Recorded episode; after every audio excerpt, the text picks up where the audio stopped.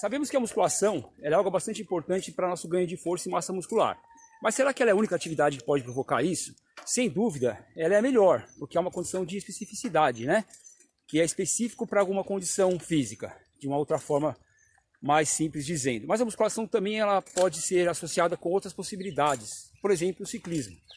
É quando praticado em uma forma que exige um pouco mais de força, um pouco mais de capacidade física, que você acaba ficando um pouquinho mais cansado durante a execução, não necessariamente exausto, esse tipo de intensidade ela também provoca grandes melhorias na massa muscular.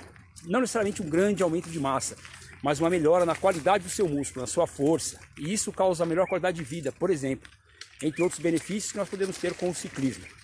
Certamente nós teremos o nosso corpo e a nossa mente, a nossa saúde em equilíbrio. É isso aí.